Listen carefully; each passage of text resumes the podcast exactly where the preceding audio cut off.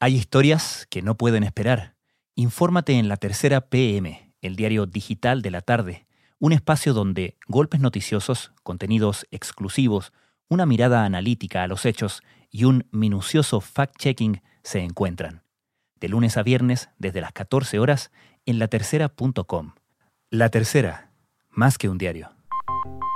Y en Estados Unidos, Joe Biden ha anunciado que la senadora Kamala Harris será su precandidata a la vicepresidencia. Hija de padre jamaicano y madre india, Kamala Harris fue fiscal general de California antes de ganar su escaño de senadora en 2016. Se retiró de la carrera presidencial en diciembre. Ahora vuelve a ella. Ha comentado a menudo estar en una posición única para apoyar la lucha de los marginados. Adicionalmente, es la cuarta mujer en la historia en ser parte de una dupla presidencial. I am so proud to endorse Joe Biden to be the next president of the United States. Desde la sala de redacción de La Tercera, esto es Crónica Estéreo. Cada historia tiene un sonido. Soy Francisco Aravena. Bienvenidos.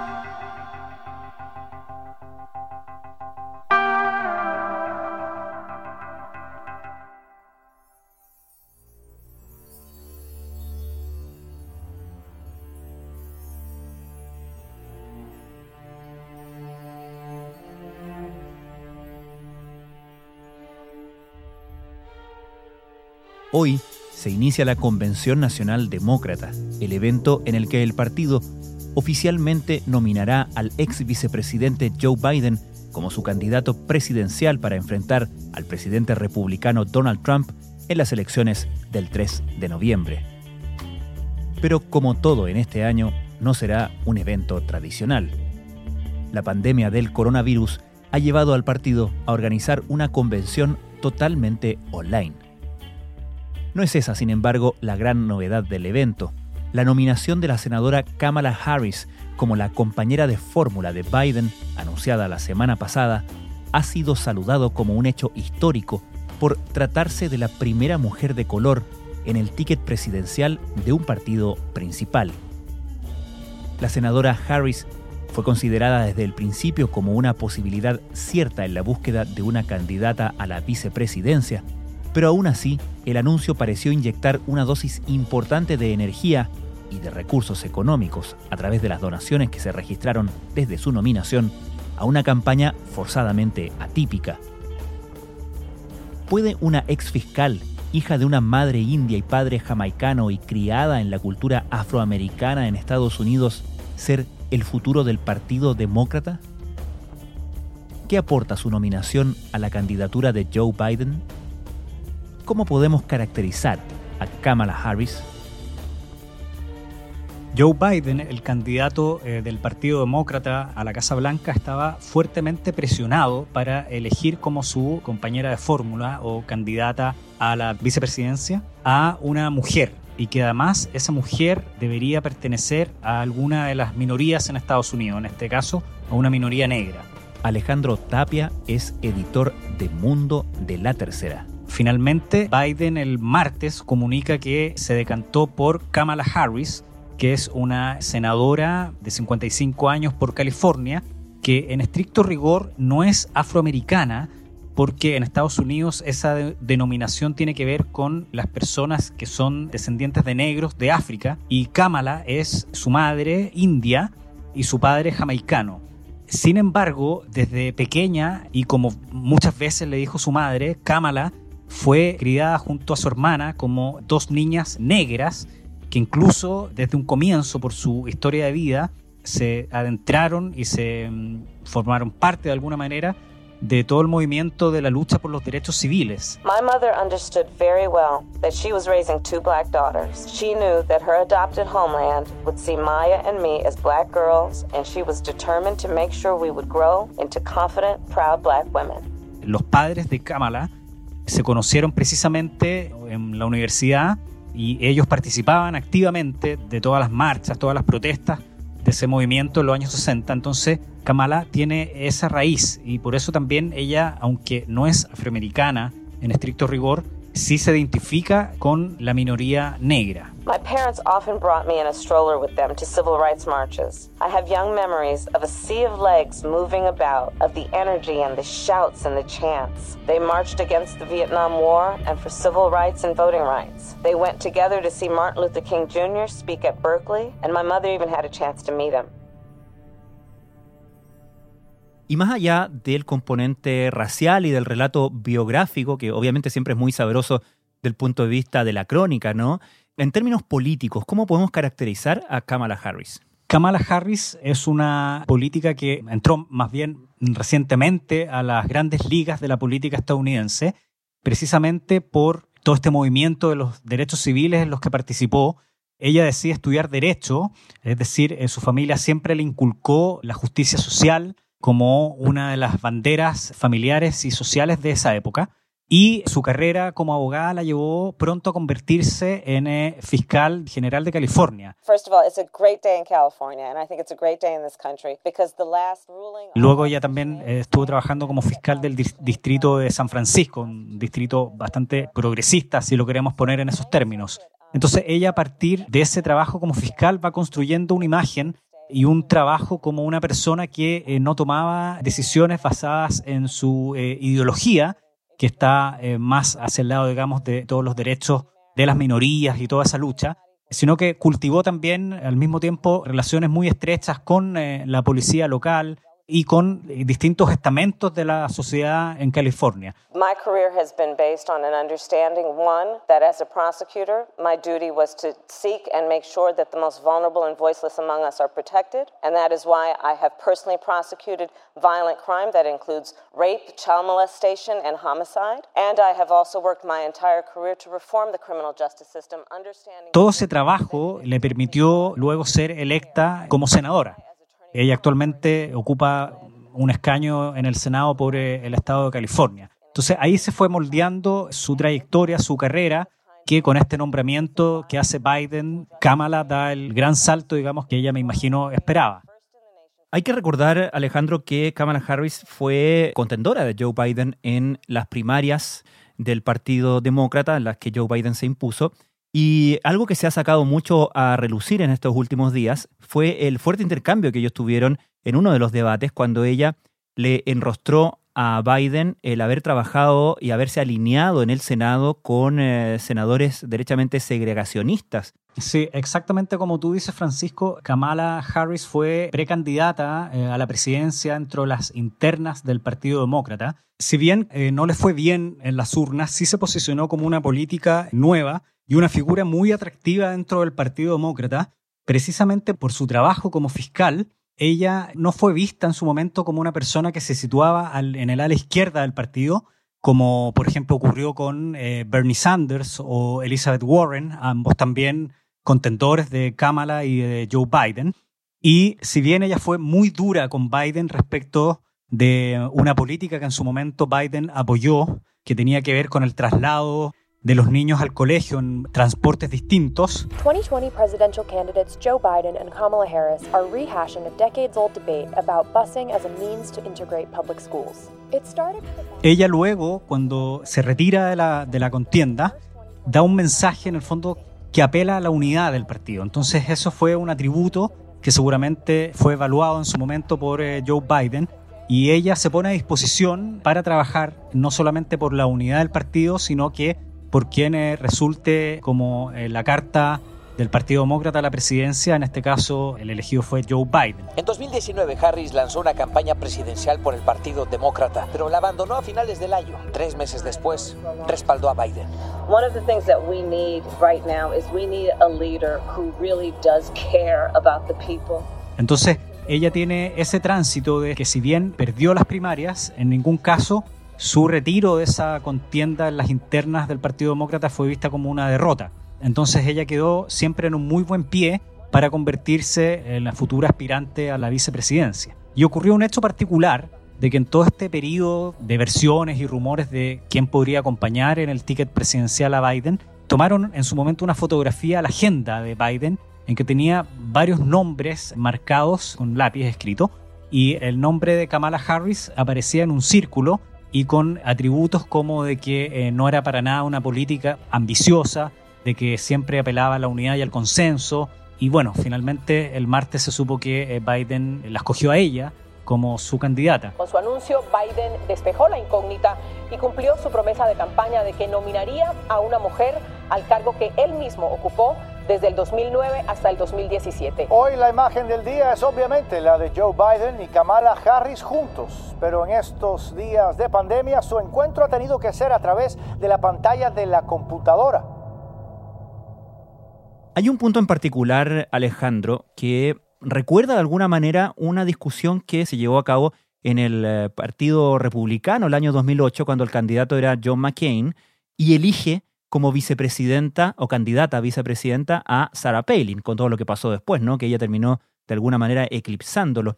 Pero antes de eso, la consideración era, este señor de una avanzada edad quiere asumir la presidencia y eso significa que si él ganara la presidencia y muriera siendo presidente, el resto de su periodo lo completaría su vicepresidenta. Y por lo tanto tenemos que juzgar a esa candidata con perspectivas de eventualmente ocupar la primera magistratura sin siquiera ser elegido para ello. Joe Biden tiene 77 años, de ganar la presidencia asumiría como el presidente más eh, viejo en llegar a la Casa Blanca, y ese factor también está presente a la hora de analizar los méritos y las fortalezas y debilidades de Harris, ¿no? En general, en las elecciones en Estados Unidos, el compañero de fórmula muchas veces sirve para complementar los atributos que el candidato presidente no tiene pero en este caso, la elección de Kamala Harris como eh, compañera de fórmula de Biden adquiere una relevancia mayor precisamente por lo que tú decías, ya que de ser electo Biden va a asumir en enero, o asumiría más bien en enero con 78 años, que es la mayor edad que ningún otro político ha tenido o que podría tener al momento de asumir el cargo de presidente. Ningún otro presidente ha tenido una edad tan avanzada entonces, por eso es toda la especulación de que si por las enfermedades propias de esa edad avanzada o incluso para las elecciones del 2024, en las que si es que Biden resulta electo ahora, podría postular a la reelección y claro, quizás ya va a tener más de 80 años y quizás la posta la podría tomar precisamente Kamala Harris. Su nombre ha adquirido una proyección mucho mayor de la que tiene cualquier otro candidato a, a la vicepresidencia. Hay que recordar, por ejemplo, el caso del compañero de fórmula de Hillary Clinton, que es el senador eh, Tim Kaine, del cual nadie se acuerda. Biden would be 78 years old on inauguration day. Yeah. Is it too old? Entonces, han habido ciertos momentos en que el candidato a vicepresidente sí es muy relevante y otras veces en que, en que no lo es para nada. En este caso, el compañero de fórmula de Biden, tanto por su edad como por lo que podría pasar después, sí adquiere una notoriedad muchísimo mayor que en otros procesos electorales. If I were to run, I think they're going to judge me on my vitality.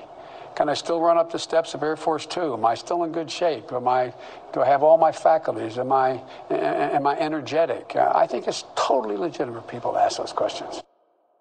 Y a ese mismo respecto, se ha leído de hecho que al posicionarla en un rol tan prominente en este momento del partido, Joe Biden de alguna manera está eligiendo un líder para la nueva generación de un partido demócrata que está bastante tensionado entre el centro y el ala más progresista, ¿no? Así es, pese a lo que se podría pensar de Kamala Harris, de que por su trayectoria y por eh, su raza podría estar más ligada hacia la izquierda, hacia el bastión de izquierda del Partido Demócrata, eso no es así. A la izquierda del partido está Bernie Sanders, pero Kamala Harris es una política que podría traer el voto de incluso muchos moderados o incluso muchos desencantados del Partido Republicano que quieren que Trump no sea reelecto. I don't think it will, and I think that what we know is that um, this is a party, and we are a party that's about unity, we're about inclusion, we're about free expression. And all of that is happening. Entonces, Kamala Harris es vista como una política que más bien apela a la unidad del partido, y que precisamente por su trabajo como senadora y como fiscal, en la que siempre o la mayoría de las veces apostó por un trabajo más unitario, ella sí es una figura muy fuerte que complementa muy bien la candidatura de Biden y que se le hace muy difícil a los republicanos poder tener un margen para atacarla. Porque claro, si bien eh, Kamala Harris, por ejemplo, ha apoyado incluso en la calle las protestas que se invocaron en Estados Unidos recientemente por eh, la brutal muerte de George Floyd, también eh, su currículum como fiscal es, más bien intachable, que no tomó decisiones muy ideológicas. As it relates to, to Mr. Floyd, as it relates to Breonna Taylor, as it relates to Ahmaud Arbery, that there should be a federal investigation. Not only into those police departments. Entonces ella se ubica en un espectro más bien eh, moderado de centro del Partido Demócrata que podría atraer a muchísimos votantes más independientes y votantes más, más moderados. ¿Y cómo hemos visto que ha reaccionado la campaña de Trump ante esta elección? Bueno, habían transcurrido un par de minutos en que Biden informa que Kamala Harris es su candidata y Trump reacciona inmediatamente, no solamente él a través de su cuenta de Twitter, sino que también toda la gente de su campaña, tildándola como la falsa Kamala Harris. Como se esperaba, tiró a matar, dijo que ella es de izquierda radical, que le sorprende la elección porque es una falsa, porque es una grosera, que le quiere aumentar los impuestos a los estadounidenses, quitarles a millones el seguro médico y que además... Él tiene apodos para todos, a Joe Biden le dice el aburrido, el lento Biden y que ahora se suma, entre comillas, la falsa Kamala Harris, precisamente por eso que está estábamos conversando del perfil que ella cultiva. She is a disaster. She's going to be a disaster, I think, for their party. I heard actually she's the most liberal person in all of Congress. That's what I've heard. More liberal than Para Trump, Kamala Harris es una activista fanática, muy, digamos, ideologizada por el movimiento de los derechos civiles, siendo que eso no es así, pero así la han querido presentar al electorado y esa es la estrategia que hasta ahora han ocupado. Un día después de que Biden anuncia su elección de compañera fórmula, ambos dieron una conferencia de prensa en Delaware en el eh, distrito donde nació Biden, ambos con mascarilla, cosa bastante, digamos, notoria porque Trump se ha negado una y otra vez a usar mascarilla durante la pandemia, aunque en los últimos días o en un par de ocasiones sí lo hizo. Y ellos, tanto Biden como Kamala Harris, han dado un discurso bien de cómo se puede unir el Partido Demócrata en torno a la candidatura de Biden para derrotar o para más bien aguarle la fiesta e impedir la reelección de Trump en las elecciones del 3 de noviembre. Asegurando que la medida salvaría 40.000 vidas, la campaña demócrata lanzó un nuevo comercial insistiendo en el uso obligatorio de las mascarillas, después de su primera reunión conjunta con expertos sobre el COVID. That's what real leadership looks like. Eso es liderazgo, dijo Kamala Harris. Alejandro, esta semana se está iniciando la Convención Nacional del Partido Demócrata, que es normalmente la fiesta que se organiza en una ciudad, ¿cierto? Donde llegan todos los delegados que fueron elegidos en las primarias, la típica imagen de los globos cayendo del techo de un centro de eventos, ¿cierto? Donde es proclamado el candidato presidencial y se hacen grandes discursos, algunos de ellos que pasan y tienen muchas consecuencias y pasan en la historia, como el que da Barack Obama al telonear de alguna manera al, al entonces candidato John Kerry. Pero esta vez va a ser muy distinto porque es una convención obligadamente online. La Convención Nacional Demócrata está prevista para que eh, inicie su curso hoy y se va a extender hasta el jueves 20. Va a ser una convención atípica como ha sido toda la campaña política estadounidense debido a la pandemia, en la que, claro, no va a tener la pompa de otros años con estas arenas llenas de serpentinas y globos y discursos eh, de las principales figuras del partido. Se va a tener que hacer en línea para tomar los resguardos precisamente por el coronavirus pero sin embargo, si bien esto va a tener quizás menos visibilidad o menos pompa que las otras convenciones, el más perjudicado por eh, no poder hacer campaña en terreno en este caso ha sido Trump, no Biden. Biden hará su presentación por videoconferencia y aceptará su nominación desde su natal Delaware, siguiendo recomendaciones de expertos en salud. Y esto porque Trump es, guste o no, un maestro a la hora de dar eh, discursos y presentarse ante las masas. Es un político, digamos, eh, que le acomoda mucho eh, estar frente a muchas personas que lo adulan. Se mueve muy bien en ese terreno y es lo que no ha podido hacer Trump en estas últimas semanas. Hay que recordar que el inicio de su campaña a mediados de julio en Oklahoma partió muy mal porque no estaba lleno ni siquiera un tercio de la arena convocada para ese discurso. Y entonces el, más perjudicado por esta campaña típica ha sido Trump. Biden, por su parte, ha hecho apariciones puntuales, apariciones presenciales puntuales, pero no se maneja tan bien como Trump en el tema de los discursos. Entonces, al final podría ser, digamos, un plus más para Biden que para Trump. Para terminar, Alejandro, todavía tomando la precaución de que las elecciones son en noviembre y muchas cosas pueden pasar entre medio, pero ¿qué indican las encuestas a estas alturas respecto de la elección de noviembre? Las encuestas en este momento indican una ventaja a nivel nacional de Biden, el candidato demócrata, por al menos 10 puntos en el promedio de Real Clear Politics, que es un sitio de encuestas que hace un promedio bastante serio de todos los sondeos que se hacen a diario en Estados Unidos. Otros sondeos incluso hablan de una distancia de 14 puntos, pero por la particularidad de la elección en Estados Unidos siempre hay que fijarse en los estados que definen la elección, que son apenas un puñado, y en esos estados Biden va bastante bien Trump un poco rezagado, se ha dado cuenta, digamos, el propio presidente republicano que está muy atrás en las encuestas, por eso eh, despidió a su jefe de campaña días atrás, está tratando de reenfocar su campaña, pero también hay que recordar el fantasma del año 2016, en que Hillary Clinton a esta altura también era la favorita y Trump dio eh, la sorpresa y el batatazo final en las últimas semanas. Precisamente la respuesta de Trump ante la pandemia le seguiría restando puntos camino a las elecciones frente a su contrincante, el demócrata, el ex vicepresidente Joe Biden. Alejandro Tapia, muchas gracias. Muchas gracias a ti, Francisco. Buen día.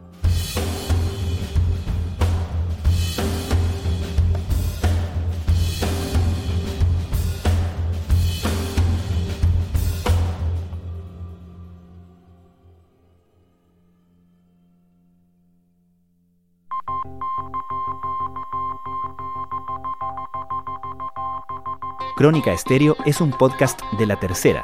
La producción es de Rodrigo Álvarez y Melisa Morales.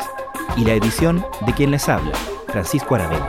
La postproducción de audio es de Michel Poblete. Nuestro tema principal es Hawaiian Silky de Sola Rosa, gentileza de Way Up Records. Nos encontramos pronto en una nueva edición de Crónica Estéreo. Les recordamos que todos nuestros episodios están disponibles en latercera.com Spotify, Apple Podcasts, Google Podcasts y donde sea que escuchen sus podcasts.